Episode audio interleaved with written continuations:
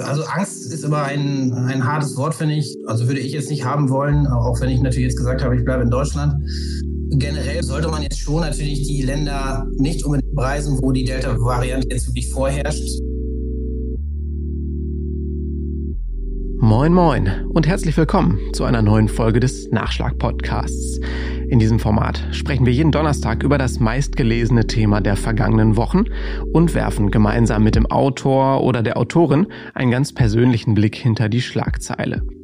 Dabei möchten wir vor allem wissen, woher kam die Idee für dieses Thema? Warum ist es offenbar für so viele Menschen so wichtig und welche interessanten Fakten haben es nicht in die Berichterstattungen in unseren Zeitungen geschafft? Mein Name ist Bastian Rabeneck und Sie hören mich hier im Podcast abwechselnd mit meinen Kollegen Anna Scholz und Marc Otten. Viel Spaß beim Zuhören. Jetzt geht's los. Sommerurlaub, Sonne, Strand, Meer, ein kühles Getränk in der Hand, keine Arbeit. Liebe Hörerinnen und Hörer, ich lasse diese Vorstellung mal kurz auf euch wirken, denn wir möchten hier im Nachschlag-Podcast eben genau über dieses Thema reden, euren Sommerurlaub. Aber wo Licht ist, da ist bekanntlich auch Schatten und deswegen müssen wir auch darüber sprechen, was man denn als Urlauber so an Corona-Regeln zu beachten hat und in welchen Ländern die Delta-Variante des Virus den Urlaubsplänen vielleicht doch noch in die Quere kommen könnte. Dafür habe ich mir meinen Kollegen Alexander Barklage per Videocall eingeladen. Der hat sich in den vergangenen Tagen in mehreren Artikeln intensiv mit diesen Fragen auseinandergesetzt. Moin Alexander, wie sehen bei dir denn so die Urlaubsplanungen dieses Jahr aus? Ja, hallo erstmal äh, hier aus Hamburg. Ich bleibe ganz klassisch. Äh, ich wohne in Schleswig-Holstein, in Wedel, äh, nicht weit weg von Hamburg an der Elbe. Und äh, wir bleiben ganz klassisch in Schleswig-Holstein. Ähm, wir waren jetzt schon Ende Mai auf Femen, Anfang Juni. Und wir fahren jetzt im Juli nochmal zwei Wochen. Wir haben einen Wohnwagen und fahren nochmal auf einen Campingplatz an dem schönen Plöner See. Das klingt gut. Also keine Experimente, keine Auslandsreisen. Nee, das lassen wir tatsächlich dieses Jahr nochmal äh, noch sein. Also ich bin wirklich großer Reiseexperte, was das angeht. Und ich würde auch gerne weit weg wollen, aber ich habe auch zwei kleine Kinder, ähm, mit denen ist es im Moment noch nicht so, so spannend, wenn die wenn wir nach Afrika fahren würden und die eine ist zwei und weiß das dann später nicht mehr äh, und kann sich nicht mehr daran erinnern. Deswegen haben wir jetzt Wohnwagen, machen jetzt erstmal Europa unsicher, ab nächstes Jahr dann wieder und dann gucken wir mal, wo uns die Reise noch hinführt. Das klingt doch gut. Ja, aber bevor wir äh, noch tiefer ins Thema einsteigen, ähm, wollte ich dich gerade noch mal zu deiner, ich sag mal, zu deiner Vita fragen. Ich habe ähm, in deinem Autorenprofil geschaut auf unseren Seiten und da steht, dass du ja eigentlich Sportredakteur bist. Also dass das dein Kernthema ist. Wie passt das denn mit deinen aktuellen Texten jetzt über Urlaubsreisen zusammen? Ja, aufgrund der äh, Corona-Krise ist der Sport ja so ein bisschen äh, hinten äh, runtergefallen. Vor allen Dingen letztes Jahr, als dann Anfang äh, der Corona-Pandemie gar nichts mehr lief und dadurch bin ich dann halt in der Newsredaktion halt auch zu anderen Themen gekommen und da eigentlich äh, Reisen mein zweites Steckenpferd ist nach Sport, habe ich mich dann mit den Reisethemen beschäftigt und ähm, bin da jetzt ein bisschen in der Materie drin. Und wie gesagt, Reisethemen interessieren mich sowieso, weil ich gerne reise, gerne auch weit schon früher immer gereist bin zu Studienzeiten und von daher interessiert mich das Thema. Also vielseitig einsetzbar der Mann. ja, ja, in der Tat.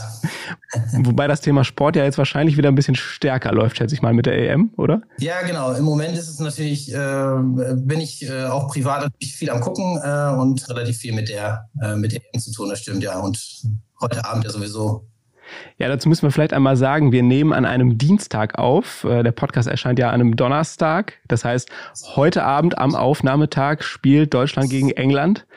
Wir können ja mal tippen und Donnerstag schauen, ob wir richtig lagen. Was meinst du für heute Abend?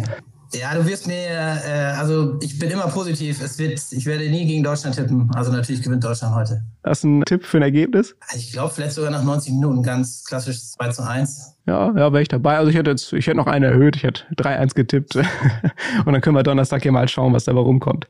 Okay, aber dann gehen wir doch mal ans Eingemachte zum Thema Sommerurlaub.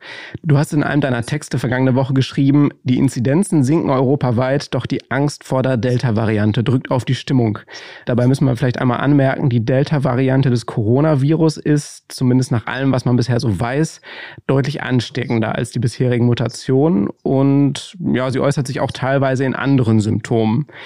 Was meinst du, wie berechtigt ist denn diese Angst, wenn wir in den Urlaub fahren, wenn wir innerhalb von Europa reisen? Ja, die Angst ist, also Angst ist immer ein, ein hartes Wort, finde ich. Äh, Angst muss man, also würde ich jetzt nicht haben wollen, auch wenn ich natürlich jetzt gesagt habe, ich bleibe in Deutschland. Aber das hat, hat natürlich auch andere Gründe.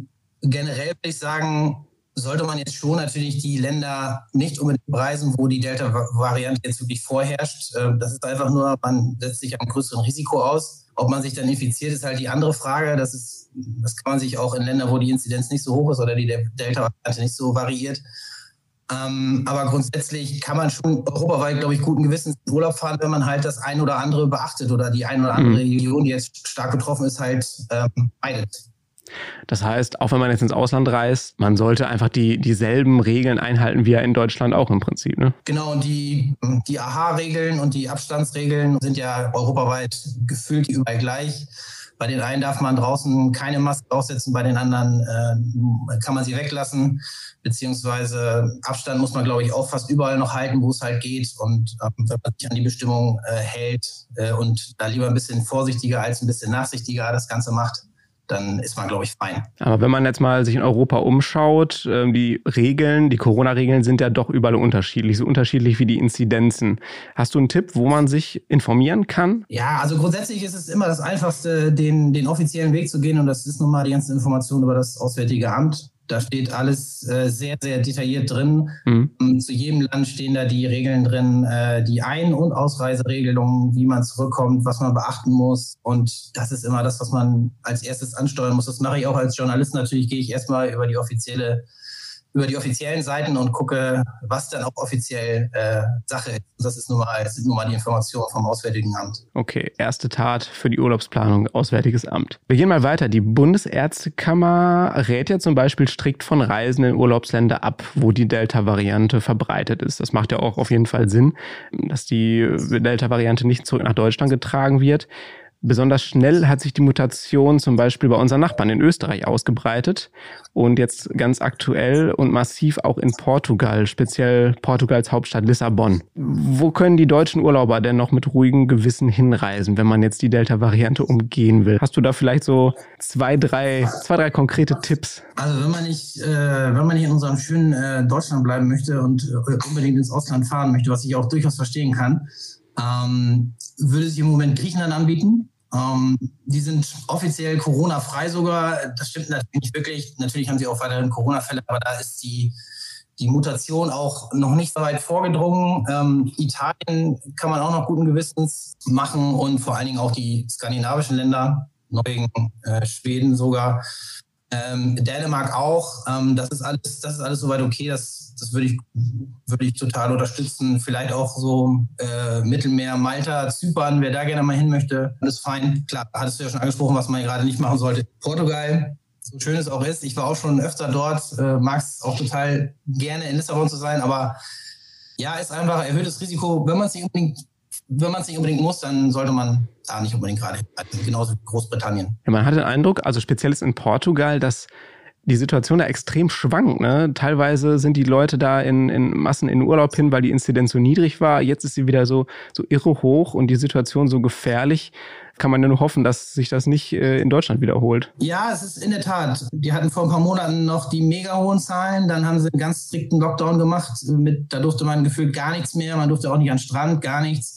Dann hatten sie es total runtergefahren, waren dann irgendwie der Musterschüler der EU, haben sie es, warum auch immer, äh, wieder so, dass sie in einer Situation sind, dass sie sogar jetzt diesen harten Lockdown wieder ähm, in Lissabon machen mussten äh, und jetzt ganz äh, sogar Virusvariantengebiet jetzt geworden ist. Man kann sich das nicht immer erklären. Ähm, bei Großbritannien ist es eine andere Geschichte, da lässt es sich ein bisschen anders erklären, weil halt viele, viele Inder die Virusvariante, die Delta-Variante wahrscheinlich äh, aufgrund der Verbindung mit Großbritannien und dass viele Inder dort auch leben, halt eingeschleppt haben. Aber wie gesagt, durch das Reisen und die Menschen sind mobil, lässt sich das halt nicht verhindern. Okay, auf das Thema Großbritannien würde ich ein bisschen später nochmal zurückkommen, auch im Zusammenhang mit der Fußball-Europameisterschaft. Jetzt gerade liest man ja regelmäßig oder hört man in den Medien auch davon, dass die Menschen in Scharen auf die Balearen fliegen. Mallorca ist ja auch so ein Reiseziel Nummer eins. Und jetzt habe ich gerade mit Erstaunen gelesen, dass ab Mitte Juli, so ist es geplant, auf Mallorca auch wieder Ballermann-Partys stattfinden sollen. Ist das nicht ein bisschen zu kurz gedacht oder zu gefährlich? Oder ja, was meinst du? Ist der Druck da, wieder Geld einzunehmen, wohl inzwischen so hoch, dass es gar nicht mehr anders geht. Ja, ich glaube, das ist schon der entscheidende Faktor. Also wenn es eine Region in Europa gibt, die so abhängig ist vom Tourismus, dann sind es, sind es die Balearen, dann ist es, äh, ist es Mallorca, natürlich die, die englischen und die deutschen Touristen, die da halt äh, die Insel dort immer bevölkern. Und Natürlich ist es nicht ratsam. Ich meine, man merkt das, man merkt das ja auch in Deutschland. Äh, es wird gelockert. Die Inzidenzen sind so niedrig wie letztes Jahr im Sommer. Jetzt sind wir irgendwie bei fünf. Bei den Spaniern ging es halt auch runter. Und natürlich ist der Zwang dann auch ein bisschen, äh, wird halt immer größer, dass jetzt auch in der, in der Sommersaison immer mehr gelockert wird. Also ich finde auch okay, irgendwie, wenn gelockert wird, wenn die Inzidenzen halt niedrig sind, man kann das halt dann auch keinen mehr begründen, warum, warum man halt immer noch mit Maske rumlaufen sollte. Aber bei Partys bin ich halt auch immer noch vorsichtig. Also ich würde jetzt nicht zur Ballermann-Party Mallorca fliegen wollen. Die Zeiten sind bei mir eh vorbei. Gut, mit zwei Kindern, das dauert wahrscheinlich erstmal noch wieder ein paar Jahre. Ja.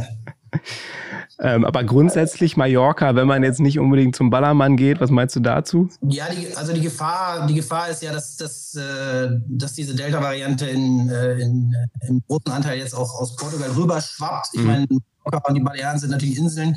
Da kommt es vielleicht noch ein bisschen äh, hat es noch ein bisschen mehr Weg, äh, mehr Weg zu überbrücken und äh, noch viel See. Ich glaube, Mallorca ist okay, wenn man es halt da auch nicht übertreibt. Also wenn man da in die in den Norden Mallorcas fliegt, äh, wo es meiner Meinung nach auch am schönsten ist, ähm, dann kann man das, glaube ich, kann man das gewissens machen. Also im Moment, vielleicht sieht es in zwei, drei Wochen schon anders aus oder in vier. Ähm, aber ich denke, Stand jetzt würde ich, äh, hätte ich jetzt nichts dagegen, nach Mallorca zu fliegen. Ja gut, das ist ja auch immer ein Stück weit eine Momentaufnahme. Wir wissen ja oder wir wussten in dieser Pandemie oft nicht, was nächste Woche passiert. Das wird man sich dann immer nochmal anschauen müssen, wenn man, bevor man losfliegt oder losfährt.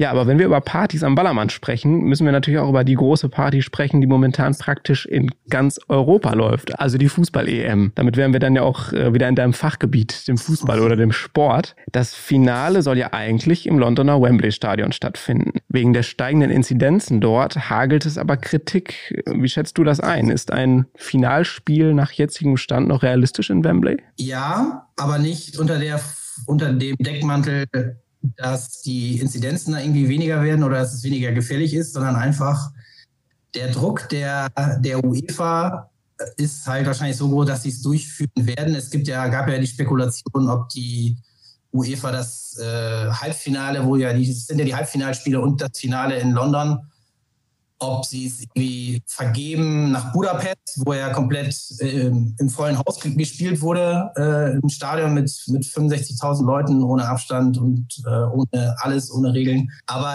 nein, also Stand jetzt auf jeden Fall da stattfinden. Ich kann mir auch nicht vorstellen, ich meine, es sind anderthalb Wochen bis zum Halbfinale und Finale. Ich glaube nicht, dass da was passieren wird, dass es so akut wird, dass sie es tatsächlich kurzfristig noch ähm, sich umentscheiden würden, dass es woanders stattfinden würde. Und das ist ja auch organisatorische Sache, so ein Finale oder ein Halbfinale mal einfach innerhalb von ein, zwei Tagen irgendwo anders hin zu vergeben, ist ja auch einfach von der Logistik mega schwierig. Von daher gehe ich davon aus, dass die Spiele da stattfinden. Ob man das jetzt gut findet, ist die andere Frage. Das ist jetzt mal so, ob es da jetzt ein Super Spreader-Event geben wird oder schon gegeben hat. Wer weiß, es gab ja auch schon andere Beispiele jetzt, wo es ein paar kleinere Ausbrüche gegeben hat, in St. Petersburg zum Beispiel, wo die Finns dann äh, mit in die Heimat genommen haben oder auch in, in Dänemark gab es ein paar Fälle.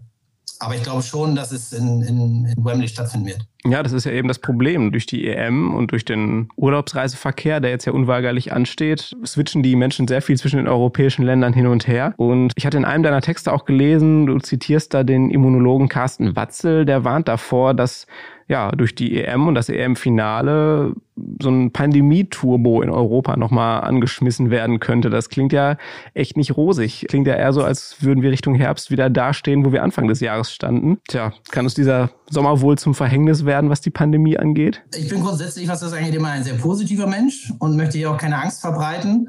Äh, daher, natürlich kann das passieren. Äh, dass jetzt zum Halbfinale und zum Finale, wo dann im Wembley-Stadion 60.000 Leute sein sollen, die natürlich auch aus den beiden Ländern kommen, äh, die sich dann fürs Finale qualifiziert haben. Wenn es jetzt nicht gerade England ist, dann ist es vielleicht Italien und Dänemark dann irgendwie im Finale stehen würden oder Deutschland, dass es sich natürlich in größerer Weise übertragen äh, könnte und äh, nochmal in Europa nochmal weiter verteilt wird. Klar, das ist, äh, ist natürlich möglich. Das Risiko wird durch diese ganze äh, Rumfliegerei und Rumreiserei mit den Fans natürlich deutlich erhöht. Gar keine Frage. Man muss das halt total im Auge behalten und ähm, viel testen, äh, gucken, wie sich das Ganze entwickelt und dann halt auch gegensteuern. Was ich halt gerade ein bisschen problematisch finde, man könnte, glaube ich, die Delta-Variante auch, was Deutschland angeht, ein bisschen äh, verlangsamen. Das ist jetzt nicht, das ist, dass wir es halt ein bisschen langsamer hinbekommen, dass es sich so schnell ausbreitet, indem man halt jetzt irgendwie sagt, äh, Portugal, wie sie es ja schon gemacht haben, oder auch Großbritannien wird äh, Virusvariantengebiet. Und die Leute, die dann da unbedingt hin wollen oder äh, zurückkommen, müssen dann halt leider in Quarantäne. So leid mir das für die, für die Tour. Ich habe auch eine Freundin, die wohnt in, äh, in der Nähe von London in Reading die würde jetzt gerne wieder zurück zu ihren Eltern, aber das lohnt halt einfach nicht, weil sie irgendwie zwei Wochen in Quarantäne muss. Aber da muss sie jetzt leider durch, ähm, weil ich finde halt, die Gefahr ist halt einfach zu groß, dass, ich meine, es wird überschwappen, darum geht es ja gar nicht mehr. Es geht ja nur noch die Frage, wann, wann es die Überhand mhm. nimmt und wenn man es halt verlangsamen kann, dann ähm, sollte man das machen. Die EM abzusagen war ja äh, nicht wirklich eine Option, sage ich jetzt mal. Das Event wurde schon von letztem Jahr auf dieses Jahr geschoben. Und ja, die Menschen wollen ja auch einfach, also die müssen ja auch wieder raus, die wollen in den Urlaub fahren. Ich glaube, die Unzufriedenheit wächst auch einfach oder wäre immer weiter gewachsen, wenn jetzt auch diesen Sommer nichts möglich gewesen wäre an Urlaubsreisen. Ich merke das auch, bei dir ist es wahrscheinlich ähnlich. Irgendwann muss man einfach mal raus. Ne? Ja, und ich denke mal, natürlich ist es immer noch diskutabel, dass sie stattfindet. Vor allen Dingen dieses, ähm, diese Turniervariante ist ja einmalig, dass in elf äh, Städten, in elf verschiedenen Ländern gespielt wird das ist nun mal so, der, der Plan war eigentlich ganz gut. Äh, Corona konnte man nicht vorhersagen, dass es jetzt ausgerechnet kommt. Und ich sage mal, zum Start der EM, das war ja, ist ja noch gar nicht so lange her, Anfang Juni, da war das noch nicht so drastisch mit der Delta-Variante. Da hat man gesagt, okay, mit wenig, mit wenig Zuschauern in den Stadien. Das wird ja zum Beispiel auch von, ähm, von Karl Lauterbach äh, jetzt mittlerweile für okay befunden, wie es zum Beispiel in München ist, mit der, mit der Auslastung von 14.000 dass man da sogar die Maske auch im Stadion weglassen kann, halt irgendwie genügend Abstand ist und die Leute sich halt nicht zusammenrotten. Und äh, die Bilder aus München, abgesehen jetzt von dem, von dem Ungarn-Spiel, wo die Ungarn-Fans sich alles zusammengestellt haben, denke ich, ist das auch okay. Und ähm, jetzt, das Wembley-Stadion ist auch riesig, da passen 90 oder 95.000 Zuschauer rein. Wenn da halt nur die Hälfte besetzt ist, ist das okay, finde ich. Also klar, man muss halt, eigentlich das Wichtigere ist, wie die Leute halt zum Stadion hinkommen. Aber die Sicherheit im Stadion ist eigentlich äh, teils, wenn man es nicht übertreibt, okay. Gut, wir halten fest, das Finale wird wahrscheinlich so stattfinden. Die Frage ist vielleicht auch, mit wie vielen Personen genug Platz ist da. Dann sind wir auch schon fast am Ende unseres Nachschlag-Podcasts angelangt. Äh, eine Frage habe ich noch, und zwar, wie unsere Leser in den vergangenen Tagen so auf deine Texte reagiert haben. Auf unseren Webseiten, in den sozialen Medien, per Mail.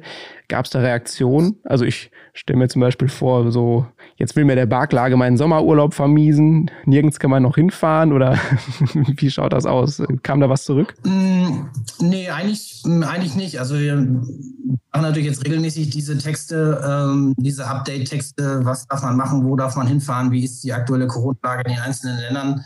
Nee, an, an Feedback gab es jetzt eigentlich nicht so viel, kann ich dir wirklich gar nichts Großartiges sagen. Gut, kein Feedback als Journalist ist ja meistens gutes Feedback. ja, genau. Also solange man nichts hört, äh, hat man eigentlich immer alles richtig gemacht. Das stimmt. Okay, ich finde, das können wir als Schlusswort nehmen. Das war der Nachschlag, der Podcast, der hinter die Schlagzeile blickt. Zu Gast per Videocall war mein Kollege Alexander Barklage aus unserer Zentralredaktion in Hamburg. Ja, vielen Dank, dass du dir die Zeit genommen hast für deine Einblicke auch. Vielen Dank, hat sehr viel Spaß gemacht. Sehr schön. Mein Name ist Bastian Rabeneck und wenn euch, liebe Hörerinnen und Hörer, dieser Nachschlag gefallen hat, freuen wir uns natürlich, wenn ihr uns weiterempfehlt. Genauso freuen wir uns über nette Bewertungen auf Apple Podcasts oder wenn ihr uns auf Spotify abonniert. Fragen, Anmerkungen oder Kritik könnt ihr ebenfalls jederzeit per Mail an audio.noz-digital.de schicken. Und in der nächsten Woche begrüßt euch im Podcast wieder mein Kollege Marc Otten. Ich bedanke mich fürs Zuhören und ich hoffe, ihr habt alle einen wunderschönen und hoffentlich sorgenfreien Sommerurlaub. Tschüss. Tschüss.